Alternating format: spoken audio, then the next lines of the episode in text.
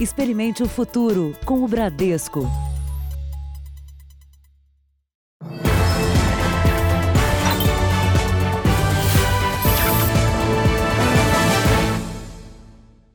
Boa noite. Boa noite.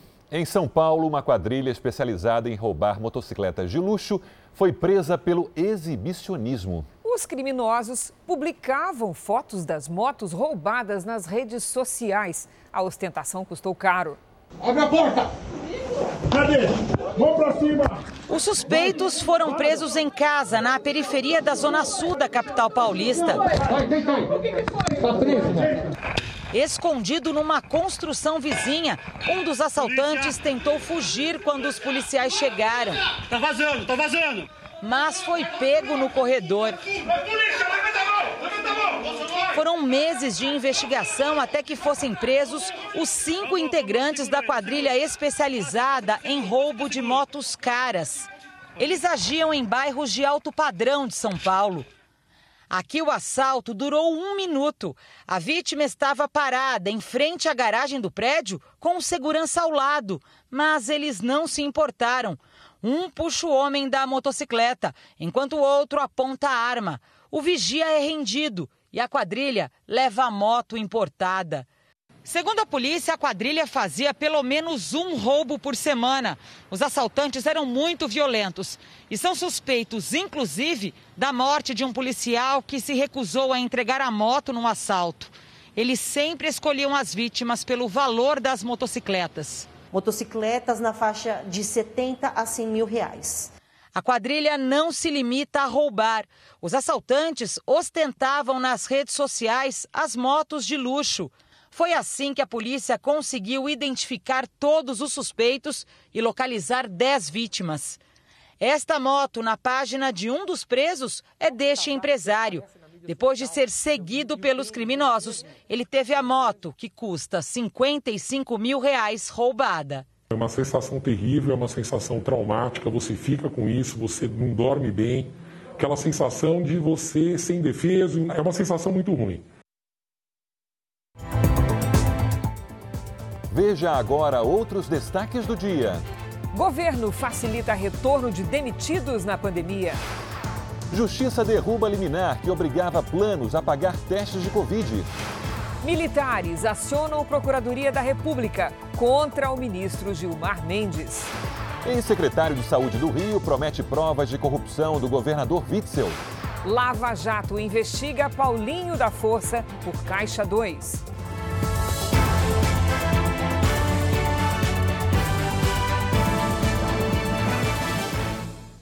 Oferecimento Empréstimo Bradesco. Escolha o melhor para seu futuro hoje.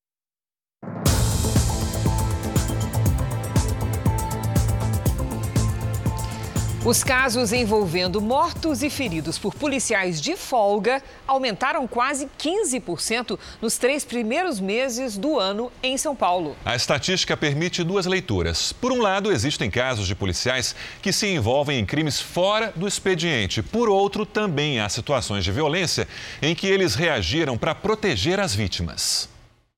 O motociclista parado na rua é abordado por uma dupla de assaltantes. A vítima entrega o capacete e logo em seguida aparece outra moto. É um policial à paisana. Ele atira no homem armado. O ladrão cai e o comparsa que conduz a moto foge. Nestas outras imagens, três homens são assaltados por um motoqueiro. As vítimas correm e a moto cai. O ladrão foi baleado e procura de onde vieram os disparos. Ele aponta a pistola para um lado, para o outro, depois larga a arma, tira o capacete e levanta os braços. O policial de bermuda aparece no vídeo e domina a situação. Nesses dois casos, os policiais estavam de folga, agiram durante crimes em andamento e apenas os ladrões armados ficaram feridos. Só que nem sempre é assim. O sargento Adriano Fernandes Campos é acusado, junto com um ex-policial, pela execução de Guilherme Silva Mendes, de 15 anos. Segundo a Polícia Civil, o PM era o responsável pela segurança particular de um galpão e a vítima teria sido confundida com outro adolescente que havia furtado o local. O número de mortos e feridos por policiais de folga no estado de São Paulo aumentou quase 15% no primeiro trimestre deste ano em relação ao mesmo período do ano passado.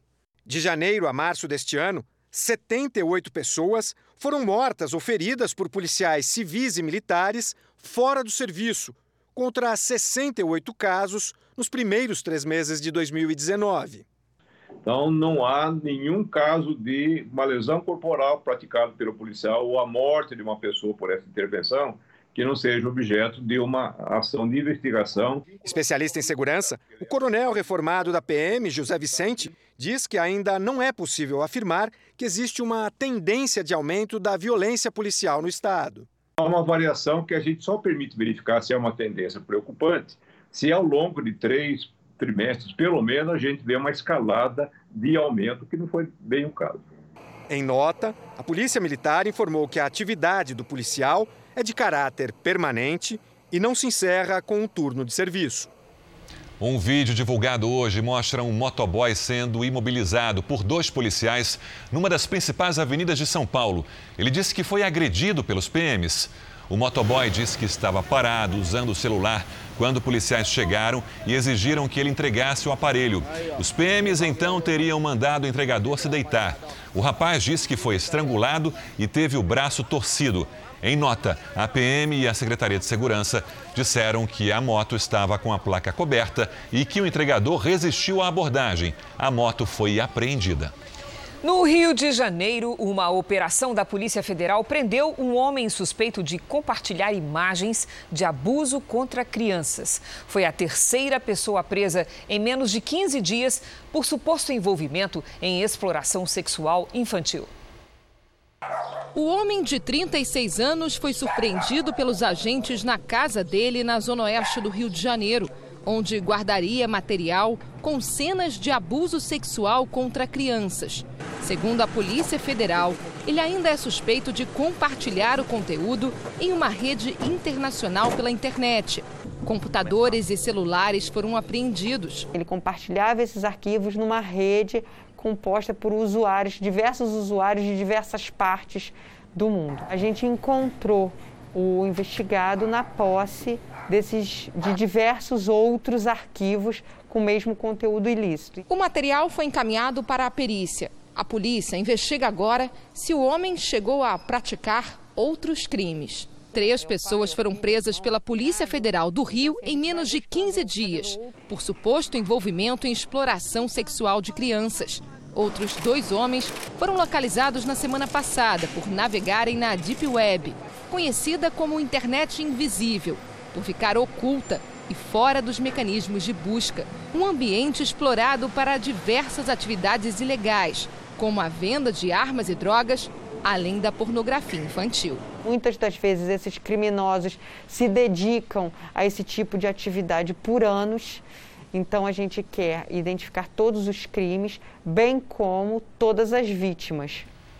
O deputado federal e presidente do Solidariedade, Paulinho da Força, foi alvo de buscas num desdobramento da Operação Lava Jato. Segundo a investigação, o deputado teria recebido dinheiro de Caixa 2 durante campanhas eleitorais. A Polícia Federal esteve no gabinete do parlamentar em Brasília e em endereços ligados a ele em São Paulo. Sete mandados de busca e apreensão foram cumpridos, dois em endereços ligados a Paulinho da Força, em Brasília. Os outros em São Paulo. Entre os alvos, a casa onde ele mora, o escritório de advocacia do genro dele e também a sede da Força Sindical. O inquérito policial foi encaminhado à Justiça Eleitoral de São Paulo no ano passado, após a colaboração premiada de acionistas e executivos do grupo JIF. De acordo com as investigações, houve o recebimento de doações eleitorais não declaradas no valor de 1,7 milhão de reais pelo então deputado federal nas campanhas de 2010 e 2012. Identificamos que, na verdade, houve uma simulação da prestação de serviços advocatícios. Além disso, nós identificamos indícios também do pagamento eh, de valores em espécie feito por doleiros do grupo JBS para o então candidato. Esse é o primeiro desdobramento da Operação Lava Jato na esfera da justiça eleitoral. Também foram determinados bloqueios de contas bancárias e imóveis dos investigados. O deputado, o assessor dele e o genro, que atua no escritório de advocacia, vão responder pelos crimes de falsidade ideológica eleitoral e lavagem de dinheiro. Por nota, Paulinho da Força diz que desconhece os fatos apurados e que as contas foram aprovadas pela Justiça Eleitoral. A aprovação das contas eleitorais, ou seja, a rigidez de uma, das contas né, realizadas numa campanha, do que se recebe, do que se gasta, ele é feito com base em documentos apresentados pelos candidatos. A investigação repousa exatamente naquilo que não é apresentado pelo candidato, o chamado Caixa 2. O assessor e o genro de Paulinho da Força não foram encontrados. A Força Sindical não retornou os nossos contatos. A JIF disse que não vai se manifestar sobre a denúncia. 13 pessoas foram presas em uma operação policial suspeitas de envolvimento em uma fraude que desviava produtos químicos para o tratamento de água. Os policiais cumpriram mandados de busca e apreensão e de prisão em endereços da capital paulista, da Grande São Paulo e do litoral. Neste galpão, em Guarulhos, foram encontrados produtos de limpeza granel. A suspeita é que foram produzidos com hipoclorito de sódio, desviado da Sabesp, Companhia de Saneamento Básico do Estado de São Paulo. Também foram apreendidos tonéis com um produto químico usado para purificar a água que abastece 28 milhões de pessoas. Nesse outro endereço, aqui em Praia Grande, no litoral paulista, funcionava uma fábrica de produtos de limpeza. Mas, segundo a investigação, parte do hipoclorito de sódio furtado era trazida para cá. No local, duas pessoas foram presas e uma arma apreendida. A polícia investiga a quadrilha há um ano e descobriu que o hipoclorito de sódio e outros derivados químicos comprados pela Sabesp saíam da distribuidora, mas no caminho até a companhia eram furtados pelos criminosos. Eles paravam em locais ermos, é, em locais irregulares, aleatórios, e tiravam entre 10% e 30% é, do volume de hipoclorito de sódio preenchiam com água e posteriormente isso era encaminhado ao destinatário final. A Sabesp informou que vai tomar medidas judiciais para eventuais ressarcimentos de prejuízo junto aos fornecedores e que a água tratada passa por análise laboratorial antes da entrega ao consumidor. O ex-secretário estadual de saúde do Rio de Janeiro, preso na semana passada, deve ganhar a liberdade. Edmar Santos fechou acordo de delação premiada com a Procuradoria-Geral da República. As provas podem confirmar a participação do governador Wilson Witzel no suposto esquema de corrupção na saúde do Estado.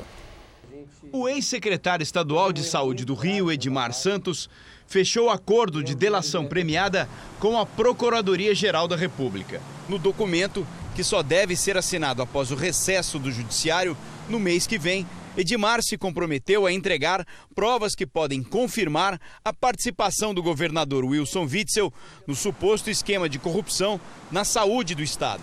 Edmar Santos também prometeu devolver os 8 milhões e meio de reais encontrados nos imóveis dele no dia em que foi preso. Com o acordo, Edmar Santos pode sair da cadeia. A Procuradoria-Geral da República pediu ao Superior Tribunal de Justiça a liberdade do ex-secretário que já foi alvo de uma operação do Ministério Público Estadual. A PGR alega que as investigações dos promotores do Rio são as mesmas já feitas pela Procuradoria. O STJ confirmou que recebeu documentos enviados pela PGR, mas não comenta o conteúdo.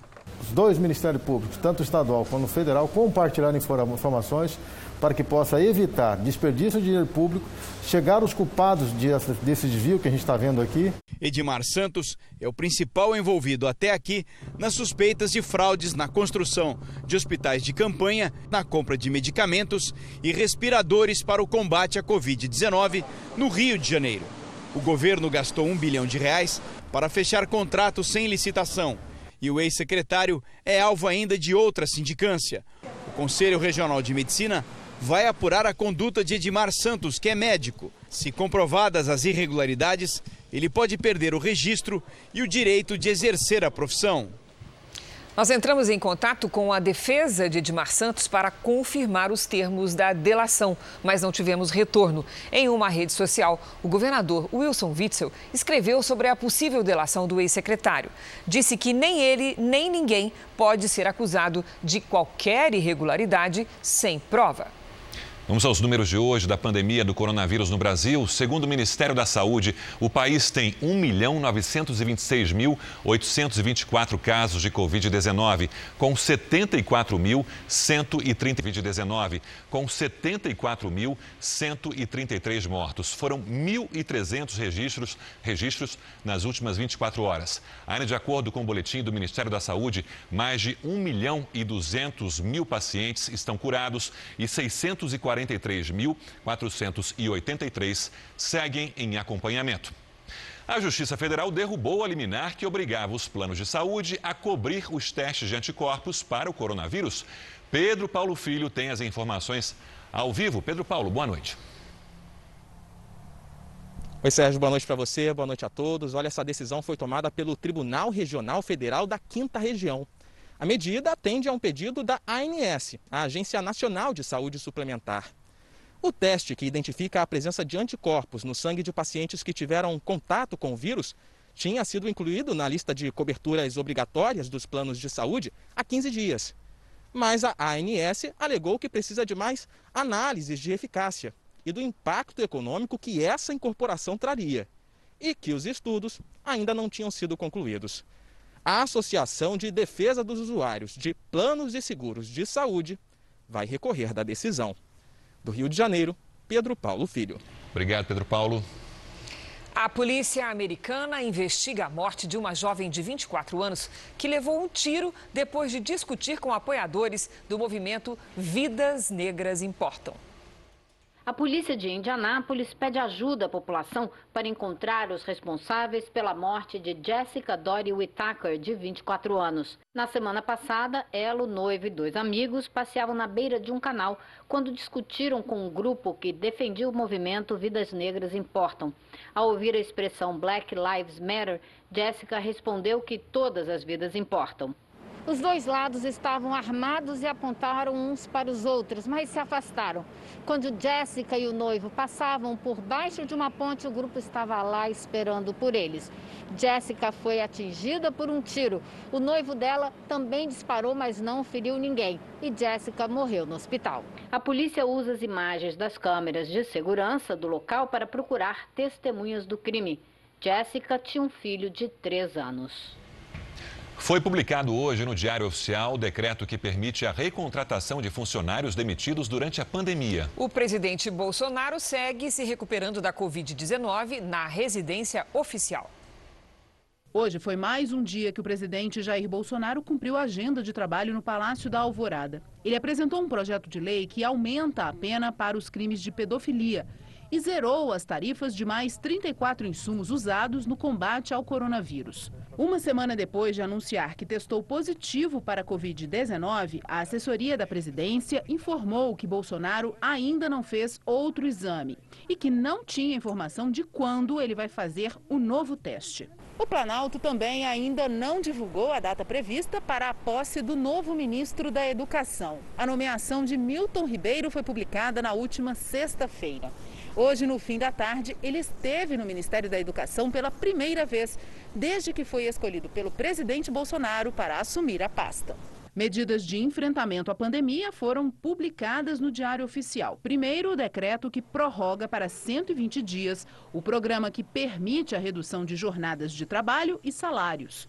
Depois, em edição extra do Diário Oficial, saiu a publicação que permite às empresas demitirem um funcionário sem justa causa e o recontratarem imediatamente, sem esperar pelo menos 90 dias. A recontratação pode ser por salário menor. A medida vale durante o estado de calamidade, previsto para vigorar até 31 de dezembro.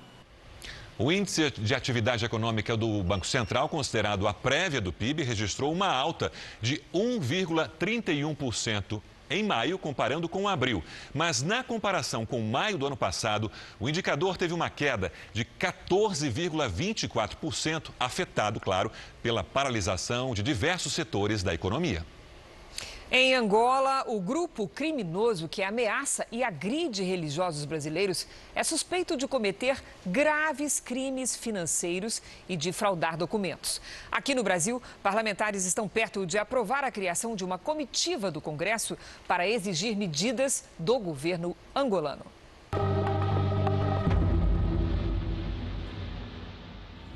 Os homens que lideram o movimento criminoso de ocupação de templos e casas da Igreja Universal do Reino de Deus em Angola tentaram dar um golpe financeiro contra a instituição brasileira. Esses documentos são provas da real motivação do grupo dissidente angolano, que agiria com a conivência de algumas autoridades do país africano. Usando o símbolo da igreja, eles se auto-intitulam como Comissão de Reforma e mandam uma carta para o Banco Atlântico, na capital Luanda. Nela, os invasores querem ter poderes para representar a igreja junto às instituições públicas e privadas. Ainda pedem que os cartões dos religiosos brasileiros sejam desativados, assim como o serviço de internet banking. O banco não aceitou a documentação suspeita, mas o grupo que tentou se apossar das contas bancárias da Igreja Universal enviou também uma ata falsificada para supostamente provar que eles teriam se tornado os representantes legais da instituição. E os termos do documento evidenciam a demonstração de ódio aos brasileiros. Nesse ponto, os invasores escrevem: os participantes decidiram por unanimidade dar por fim do serviço eclesiástico pela Igreja Universal em Angola dos missionários brasileiros em todo o território nacional. O advogado angolano Ângelo dos Santos explica que, ao mandar a carta para o banco, os dissidentes cometeram crimes graves, segundo o Código Penal do país, como associação criminosa, falsificação de documentos, falsidade ideológica e tentativa de desvio de dinheiro. Em termos jurídicos, essa associação não existe para efeitos legais, a tentação não existe, assim como todos os atos por si praticados. Os factos provados, os factos constantes na carta, são bastantes para que haja uma condenação. E há ainda outros crimes como associação criminosa, invasão, agressões, ameaça, difamação, calúnia, injúria, furto qualificado, roubo de objetos sagrados e usurpação de imóveis quando se trata da apropriação de residências e templos.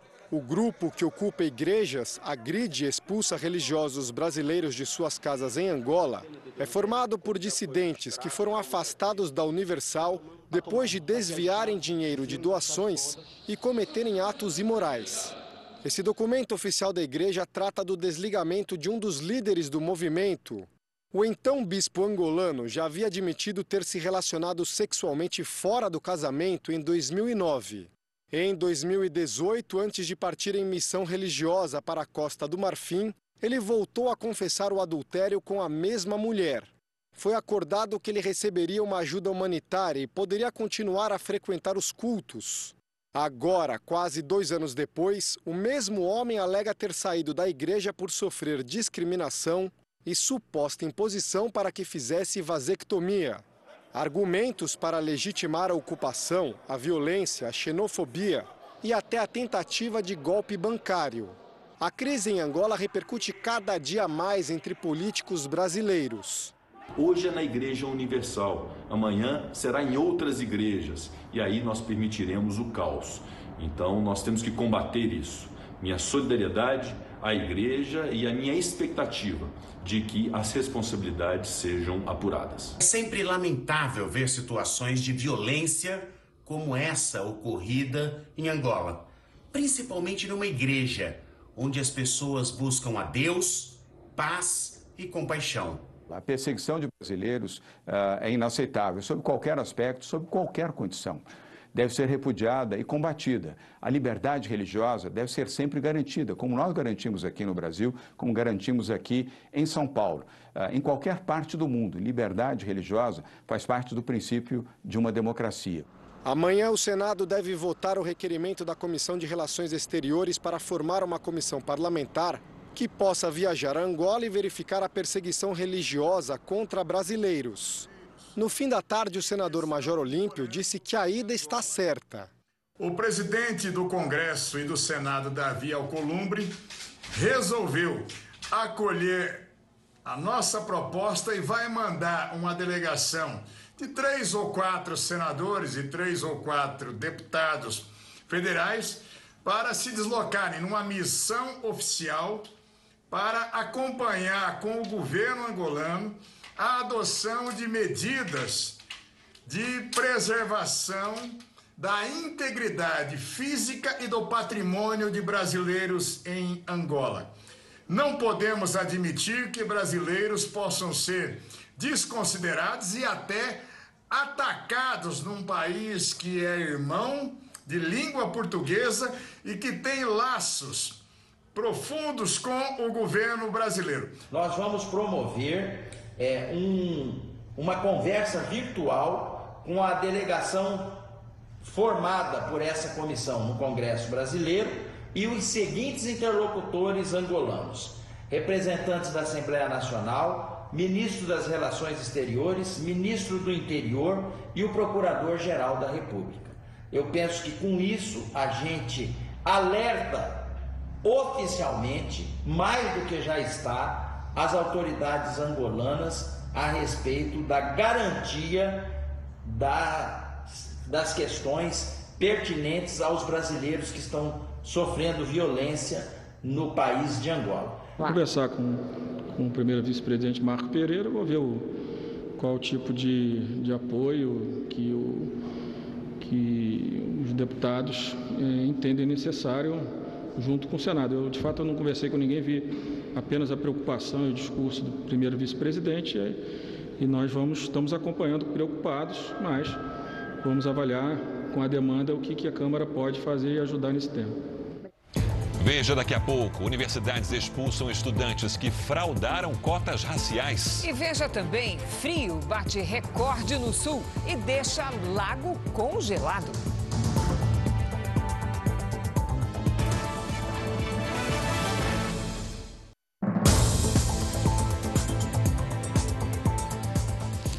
O vice-presidente Hamilton Mourão reafirmou o compromisso do governo para reduzir o desmatamento da Amazônia. Em Brasília, Herbert Moraes tem mais informações. Boa noite, Herbert. Boa noite. Hamilton Mourão, que também é coordenador do Conselho da Amazônia Legal, participou de uma audiência por videoconferência no Senado. O vice-presidente disse que, apesar do crescimento no desmatamento, as ações de combate vão surtir efeitos antes do fim do ano e que a redução das queimadas será expressiva em 2021. Questionado, o vice falou que não sabe se o presidente Bolsonaro pensa em trocar o ministro do Meio Ambiente. Mais cedo, o ministro da Ciência e Tecnologia, Marcos Pontes, afirmou que a troca de função da pesquisadora do INPE, Lúbia Vinhas, ontem, não está relacionada não, não está relacionada à divulgação de dados sobre o desmatamento na Amazônia. De Brasília, Herbert Moraes. Obrigada, Herbert. O Ministério da Defesa acionou a Procuradoria-Geral da República contra o ministro Gilmar Mendes do Supremo Tribunal Federal. O ministro disse que o Exército se associou a um genocídio, se referindo à pandemia do coronavírus. O ministro da Defesa, Fernando Azevedo, enviou a representação à Procuradoria-Geral da República no início da tarde. O documento foi assinado também pelo comandante do Exército, Edson Leal Pujol. A manifestação é mais uma resposta às críticas do ministro do STF, Gilmar Mendes, que no sábado, durante uma transmissão ao vivo, afirmou que o Exército se associou a um genocídio no combate à pandemia do coronavírus. Integrantes da Procuradoria disseram que a praxe é instalar uma apuração preliminar. Cabe ao procurador Augusto Aras decidir ou não por eventual denúncia. O ministro Gilmar Mendes voltou a falar sobre o assunto, que abriu nova crise institucional entre o governo e o Supremo. Durante uma transmissão ao vivo, disse que a declaração de sábado foi no sentido de defender as Forças Armadas. Nós estávamos num contexto puramente acadêmico, discutindo a questão da saúde e de que havia é, vários problemas para, esse, é, para essa questão. 28 militares nos cargos de cúpula do Ministério da Saúde, é, dificuldade de executar o orçamento, colapso, portanto, do serviço de saúde. Mais cedo, o ministro divulgou uma nota oficial em que explicou o contexto da fala, mas não se desculpou. Ele disse em manifestação recente: Destaquei que as Forças Armadas estão, ainda que involuntariamente, sendo chamadas a cumprir missão avessa seu importante papel enquanto instituição permanente de Estado. Reforço mais uma vez que não atingi a honra do Exército, da Marinha ou da Aeronáutica. Apenas refutei e novamente refuto a decisão de se recrutarem militares para a formulação e execução de uma política de saúde que não tem se mostrado eficaz para evitar a morte de milhares de brasileiros. O presidente do STF, Dias Toffoli, entrou em cena para tentar apagar o incêndio nos dois lados. Conseguiu que Gilmar baixasse o tom, mas não convenceu o ministro Fernando Azevedo a desistir da representação. Nos bastidores do Supremo, existe a preocupação de que as Forças Armadas entendam a fala que deu margem à crise como posição da Corte. Integrantes do Ministério da Defesa afirmam que a representação poderia ter sido evitada se houvesse uma retratação, algo que não está no radar do Supremo. Vamos agora com a opinião do jornalista Augusto Nunes. Boa noite, Augusto. Boa noite, Cristina, Sérgio. Boa noite a você que nos acompanha. Numa recente reunião da cúpula do governo, o então ministro Abraham Weintraub disse que alguns juízes do Supremo Tribunal Federal mereciam cadeia. A opinião infeliz foi tratada como crime pelos ministros e pela imprensa. Neste 13 de julho, num debate promovido por uma escola privada da qual é um dos sócios, o ministro Gilmar Mendes acusou o Exército de agir como cúmplice de um genocídio. Para Gilmar, a instituição militar age em parceria com o presidente Bolsonaro para desmontar o Ministério da Saúde e ampliar exponencialmente o número de mortes por Covid ocorridas no Brasil. Foi mais que uma opinião desastrada. Foi um crime incorporado à jurisprudência do STF. Propalar fatos que sabem verídicos, capazes de ofender a dignidade ou abalar o crédito das Forças Armadas ou a confiança que estas merecem. Mas o mesmo tipo de jornalismo que crucifica quem critica o Supremo vem procurando minimizar a gravidade do que foi uma decisão monocrática proferida por um juiz do STF. Em nome das Forças Armadas, o ministro da Defesa, general Fernando Azevedo, encaminhou à Procuradoria-Geral da República uma representação contra Gilmar Mendes. Bem-vinda seja a reação dos insultados. O ministro certamente sabe o significado de genocídio. Está no dicionário. Extermínio deliberado, parcial ou total, de uma comunidade, grupo étnico, racial ou religioso. Fecha aspas. O exemplo clássico é o Holocausto dos judeus na Alemanha nazista. Gilmar também sabe que foi o STF que atribuiu a governadores e prefeitos a missão de evitar o que agora chama de genocídio. O ministro tenta explicar no momento o inexplicável. Se fosse sensato, seguiria o conselho do vice-presidente, general Hamilton Mourão, pedir desculpas às Forças Armadas e submeter a própria garganta a algumas semanas de quarentena. Veja a seguir. Anvisa suspende a venda de contraceptivo que causa danos à saúde das mulheres. E também estudantes que fraudaram cotas raciais são expulsos da universidade e têm diplomas cassados.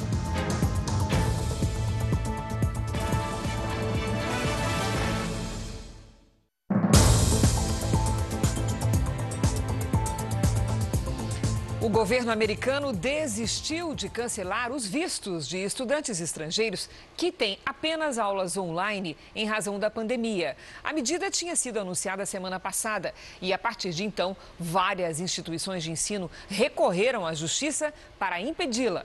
Aqui no Brasil, o Ministério Público de Pernambuco denunciou à justiça a mulher que estava responsável pelo menino Miguel quando ele caiu de um prédio do Recife. Sari Corte Real, patroa da mãe de Miguel, foi denunciada pelo crime de abandono de incapaz com o resultado de morte e com agravantes por se tratar de criança. Sari chegou a ser presa por homicídio, mas pagou fiança e responde ao processo em liberdade. A Universidade de Brasília cassou o diploma de duas advogadas formadas na instituição e expulsou outros alunos por suspeita de fraude em cotas raciais. A maior universidade de São Paulo também expulsou um estudante que se declarou negro, mesmo sem ser.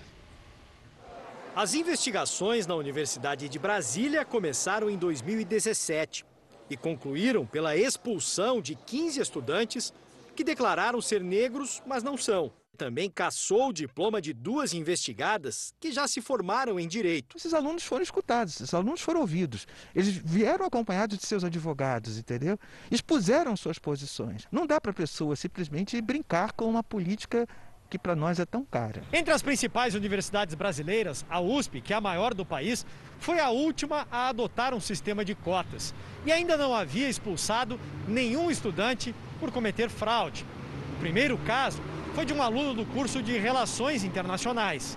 O estudante Brás Cardoso Neto, de 20 anos, alegou ser pardo, neto de negros e de baixa renda. Mas, segundo a universidade, não comprovou as informações. A denúncia foi feita por um coletivo de estudantes negros da USP. Foi um grande avanço essa expulsão, porque ela abre um precedente que demonstra o interesse da universidade em caminhar nessa política, mas obviamente é um primeiro passo. Na Universidade Federal de Pelotas, no Rio Grande do Sul, depois da expulsão de 24 alunos de medicina por fraude em 2016, todos os estudantes que ingressam pelo sistema de cotas passam por uma análise presencial antes de começar o curso. Qualquer pessoa que tenta fraudar essa política de cotas está cometendo uma atitude absolutamente antiética. Isso é gravíssimo. E numa instituição educativa como é a universidade, nós jamais podemos tolerar isso. Nós tentamos contato com um aluno expulso da USP, mas não tivemos retorno. E nas plataformas digitais do Jornal da Record, você pode ver uma entrevista com um advogado que explica quais são os critérios para ingressar nas universidades públicas pelo sistema de cotas. Um método contraceptivo indicado para substituir a laqueadura tem causado danos à saúde das mulheres. O QR Code já está aqui na tela. Aponte a câmera do seu celular e saiba mais sobre esse método contraceptivo. Essas mulheres tinham saúde e uma vida feliz, até decidirem que não queriam mais ter filhos. Elas procuraram o sistema público de saúde para fazer a laqueadura e foram apresentadas a um método contraceptivo que não precisa de cirurgia, o Exure. A propaganda foi ótima, né? Que você não sentiria dor, é, você iria embora no mesmo dia. Eu botei para poder ter uma vida melhor, poder criar meus filhos melhor, sendo que não conseguia. O aparelho funciona com duas molas de 4 centímetros fixadas na passagem das trompas ao útero para criar uma barreira que tenta impedir a passagem dos espermatozoides. Mas os problemas apareceram logo depois do implante. Queda de cabelo, cólica muito forte, fluxo intenso, tive cálculo na vesícula, tive que operar para retirar a vesícula. O Exure foi registrado no Brasil pela Agência Nacional de Vigilância Sanitária em 2009. O laboratório alemão responsável pela fabricação diz que a decisão de retirar do mercado foi motivada por questões estratégicas de negócios e que a segurança do Exure foi comprovada por estudos científicos. Mas este ginecologista não recomenda o uso do contraceptivo. Você acaba tendo um potencial de complicação é, de mais difícil resolução do que o de outros métodos. Até sair do mercado, o Exure ficou disponível no Brasil durante oito anos. O Ministério da Saúde pediu agilidade na marcação de cirurgias de retirada para quem apresentou problemas. Só no Rio de Janeiro, mais de 3 mil mulheres optaram por esse contraceptivo. A Rosa passou pela cirurgia de retirada, mas não deu certo. E só se livrou das dores depois de uma histerectomia, que é a retirada total do aparelho reprodutor. Agora, quer ajudar outras vítimas. Hoje, minha qualidade de vida é totalmente outra. E a gente está buscando que quem está na espera consiga fazer a esterectomia e não tenha que fazer uma segunda cirurgia num curto espaço de tempo. A Justiça prorrogou por mais cinco dias a prisão de dois empresários que, segundo o Ministério Público de São Paulo, são ligados ao movimento Brasil Livre. Eles são investigados por lavagem de dinheiro através de empresas criadas de forma suspeita. Outro ponto que chama a atenção da Justiça são as doações feitas ao MBL por um mecanismo pouco comum, de acordo com o promotor que investiga o caso. Alessander Mônaco Ferreira e Carlos Augusto de Moraes Afonso, que usa na internet o pseudônimo Luciano Ayan, foram presos na última sexta-feira em São Paulo. Eles estão no centro da investigação sobre possíveis repasses ilícitos ao Movimento Brasil Livre. O MBL foi um dos principais responsáveis pelas manifestações que pediu o impeachment da então presidente Dilma Rousseff em 2016. Para o Ministério Público de São Paulo, há fortes indícios de que doações feitas ao grupo sejam parte de um esquema até então desconhecido de lavagem de dinheiro. O esquema funcionaria durante transmissões ao vivo feitas pelo MBL na internet, quando apoiadores fazem doações em dinheiro. Na representação feita à Justiça, o promotor Marcelo Mendrone afirma: trata-se de cifras que podem ser denominadas como ocultas, tendo em vista serem efetuadas por cartões pré-pagos. Desta forma, a origem do dinheiro de tais doadores, possivelmente, provavelmente ilícita, torna-se difícil de ser lastreada. Um desses doadores é Alessander Mônaco Ferreira, empresário do ramo da tecnologia da informação. De acordo com o Ministério Público, com informações da Receita Federal, ele teve um aumento significativo do patrimônio. No pedido de prisão, o promotor mostra que entre 2016 e 2017, Alessander teve um ganho superior a 850 mil reais de patrimônio, sem lastro. Em 2018, no entanto, houve um movimento contrário, diminuição patrimonial de quase 615 mil reais. Isso indica, em tese, segundo o Ministério Público, que Alessander serviu como trânsito de recursos de origem incerta. O MP afirma que as doações eram feitas por meio da plataforma Google Pagamentos, que fica com parte do valor, o que reforçaria o entendimento de que os 30% descontados pelo Google valem a pena ao MBL, para que não seja lastreada a origem do dinheiro. O outro investigado, preso na semana passada, conhecido como Luciano Ayan, é suspeito de abrir empresas para lavar dinheiro. Duas delas foram criadas com a mesma finalidade no prazo de um ano, o que levanta a suspeita. O promotor afirma que é incomum e ilógica a criação de duas ou mais empresas com repetidos objetos sociais e interpreta, a partir das evidências obtidas, possível mecanismo de dissipação e dissimulação de valores ilícitos, esquema típico de lavagem de dinheiro, reforça o MP. Luciano Ayan é conhecido na internet por manter páginas que propagavam fake news. Em uma reportagem de 2018 do portal R7, ele negou que disseminasse informações falsas e disse ter ligação com o MBL, o que o movimento nega até hoje. O MBL, portanto, nega que os dois investigados façam parte do movimento e diz que não há irregularidade nas doações recebidas. As defesas de Alessander Mônaco Ferreira e Luciano Ayan não se pronunciaram. O Rio Grande do Sul registrou a menor temperatura do ano, quase 4 graus negativos. Tanto frio que um lago ficou congelado. Em várias cidades gaúchas, houve registro de geada nas primeiras horas da manhã. Em São José dos Ausentes, bancos, carros e plantas amanheceram cobertos de gelo. Em Porto Alegre, os moradores também foram surpreendidos pelo fenômeno. Ontem ficou na rua aqui em Porto Alegre. Gelo, gelo, velho. Eita! Em Quaraí, a 600 quilômetros de Porto Alegre, este lago congelou. A cidade bateu o recorde de frio no estado. Os termômetros registraram menos 3,7 graus, com sensação térmica de 6 graus negativos. A capital gaúcha também registrou a menor temperatura do ano. Os termômetros ficaram abaixo dos 4 graus.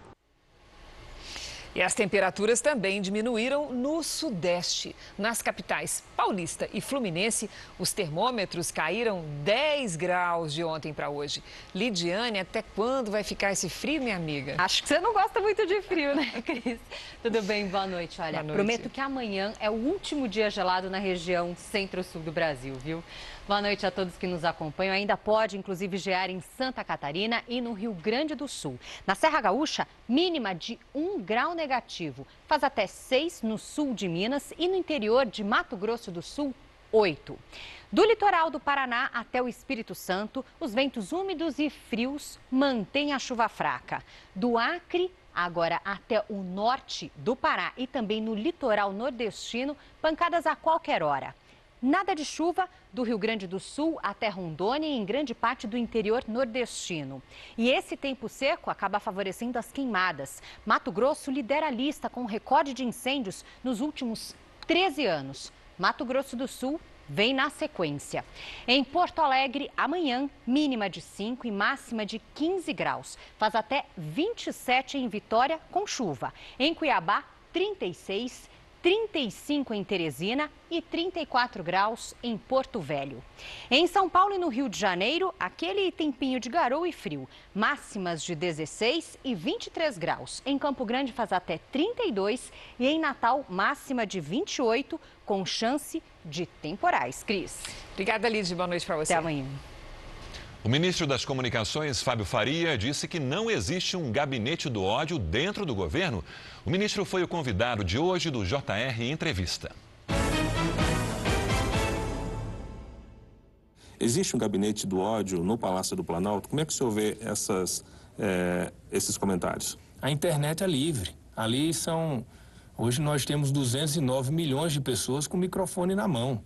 Não existe voz de comando. Isso acontece com o presidente Bolsonaro, se ele faz alguma coisa que ele prometeu na campanha, por exemplo, um projeto, e aquele projeto não acontece, não ocorre, as pessoas se revoltam. E as próprias pessoas que votaram nele, elas se convergem nas redes sociais contra ele. Então, assim, Bolsonaro ele foi quem conseguiu captar lá atrás, né?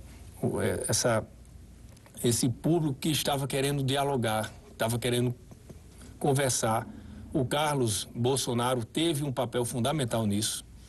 O, ele conseguiu, junto com o pai, né, há quatro anos atrás, começar a dialogar com esse povo. E ninguém deu ah, o crédito de confiança do que ele vinha faz, fazendo, de, deram as costas para esse movimento. Então, assim, eu conheço lá, eu acho que era até importante depois a mídia fazer uma visita ao famoso gabinete do ódio. São tentadores que editor de texto tem. Eu participei, o Carlos não tem, não distribui mensagens, não tem rede. Agora, quando você fala, ah, é, é, a gente tem que investigar se tem possíveis é, milícias pagas, isso aí ah, tem que investigar de todos os lados. Se tem, tem que ser investigado sim, mas assim, eu estou falando com muita tranquilidade. Eu conheço hoje como funciona ali no, no palácio. Não, não, não existe essa, esse gabinete de, de perseguir pessoas. Você pode assistir ao JR Entrevista às 10h30 da noite na Record News e no portal R7 e no canal do YouTube do Jornal da Record. E os melhores momentos desse encontro você também pode rever no JR 24 horas. O aplicativo mais usado para troca de mensagens no celular ficou fora do ar hoje em todo o mundo. O WhatsApp passou por uma pane global por pelo menos 45 minutos. Os problemas começaram na versão web da ferramenta, mas logo se estenderam para o aplicativo de celular. O assunto foi um dos mais comentados hoje na internet. A companhia informou que trabalha para restaurar o serviço para todos o mais rápido possível. Amanhã é a estreia do Top Chef Brasil aqui na Record TV, às 10h30 da noite. E este ano a competição será ainda mais apimentada. A grande campeã da temporada passada deu algumas dicas para os novos participantes.